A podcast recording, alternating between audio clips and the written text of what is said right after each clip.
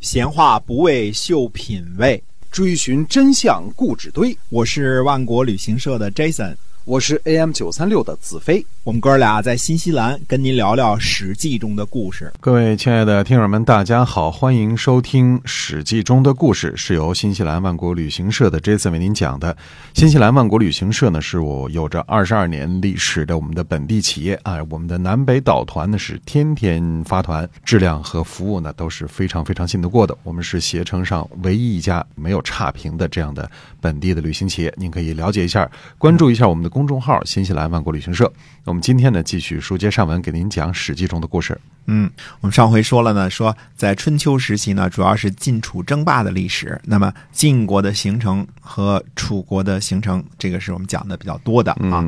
当然，在此之前呢，还有一个齐桓公的故事，还有一个这个郑国小霸主的故事。对，那么之后呢，就开始就是开始有秦国的故事啊。那么东西南北这四个国家加上。中原的原来的鲁、宋、陈、蔡、魏啊，这些个国家呢，那就构成了当时中国主要的诸侯邦国，所谓的东周时期或者叫春秋时期这个国家的政治形态了。嗯，这个公元前呢六百五十八年，晋国的荀息呢请求用曲产的好马和垂击之璧呢送给虞国，好借道去讨伐虢国。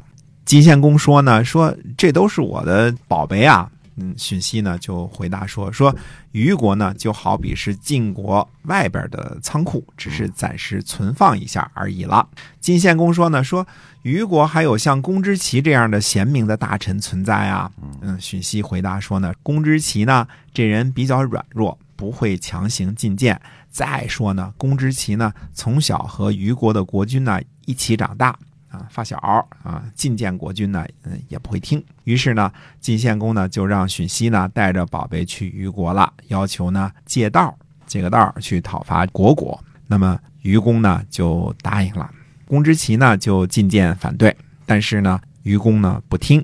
公元前呢六百五十八年，晋国的李克和荀息率师会同虞国。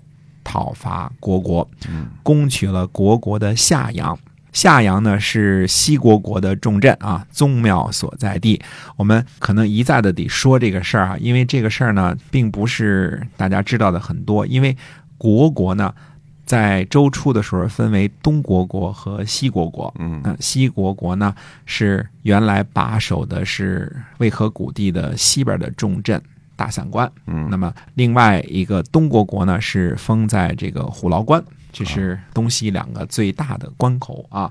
那么东国国呢被这个郑国小霸主的时候就给灭了，很早就被灭了啊。西国国呢在平王东迁之后呢，整个国家也都东迁了，迁到了现在的三门峡附近和这个黄河拐弯这个地方啊。它土地呢横跨这个叫做黄河的南北，或者叫黄河的西南北。这个拐弯这个地方啊，如果以三角拐弯的方向来算的话啊，这个夏阳呢是西国国的重镇，也是呢宗庙所在地。那个地方有国国的这个宗庙。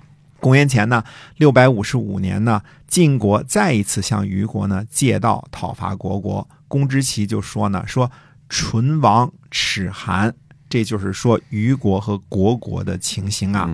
愚公说呢，晋国和我们是亲戚啊，都是姬姓兄弟啊，哪里会害我们呢？啊，公之奇说呢，国季和国书都是周文王的兄弟，功勋很大，记录在王室档案。看清楚啊，国记和国书啊，这个是东国国和西国国的这个封君啊，始封君。那么，呃，国记和国书是谁呢？是周文王的兄弟，辈分很大啊。对，哎，功劳很大，记录在王室档案的。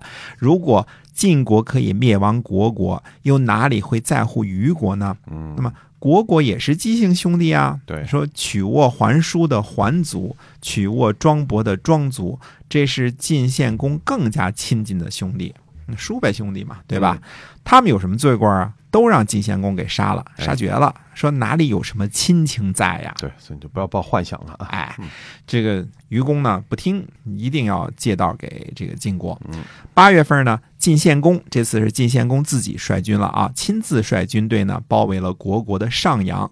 冬天十二月呢，晋献公灭亡了国国。西国国的国君呢叫做国公丑，逃跑去了王城。军队回来的时候呢，就驻扎在虞国，趁机就把虞国给灭了。这就是成语“这个假道伐国”的由来。我相信基本上有点历史知识都知道这段时间啊，嗯这个假道伐国这事儿啊。荀息呢，就把原来贿赂给虞公的那个垂击之璧和这个驱产的这个骏马呢，呃，送还给了晋献公啊。晋献公呢说呢，说这马呢还是那匹马，只是年齿呢长了一些，嗯，多长了几颗牙啊。不知道这个晋献公还是这个地方啊，是在这个感叹马呢，还是感叹自个儿也老了啊？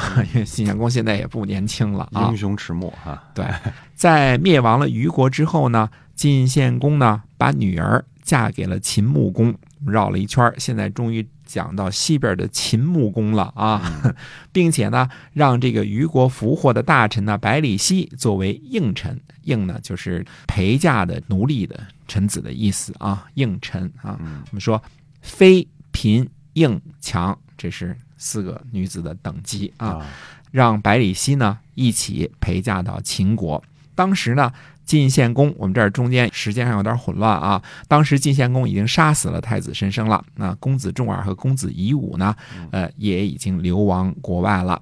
消灭了这个宿敌国国的这个晋献公啊，回军的路上又趁机灭亡了虞国，在山西境内已经说是无敌手了，山西王了。嗯，那么嫁女儿呢给西边刚刚兴起的秦穆公，啊，这是个绝好的政治联姻，这也就是成语呢“秦晋之好”的由来。啊，现在我们结婚还写个大对联“秦晋之好”，对吧？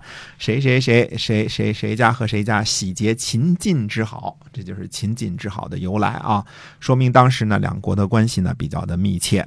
堂堂的虞国的大臣百里奚啊，就被当做晋献公嫁女儿的应臣，那就使唤人。晋献公这主呢，反正什么都敢干啊，他也无没有什么顾忌。按说贵族啊是不应该这个，呃，降等为奴隶的啊。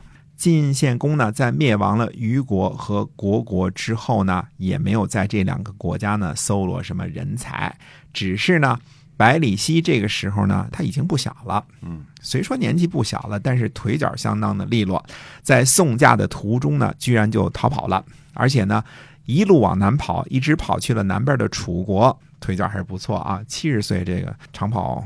够厉害的，那么晋献公呢？不知道，估计也不在乎百里奚啊。但是呢，秦穆公却很早就听说过呢，百里奚是位有大本事的人。这回呢，听说百里奚作为应臣陪嫁而来呢，别提有多高兴了。嗯后来呢，又听说百里奚路上跑了，跑去楚国去了啊，嗯别提多 out 了啊，哎 这个非常的沮丧啊嗯。秦穆公呢就下定决心要把百里奚呢从楚国人手里赎回来啊嗯，花多少钱都行啊哎。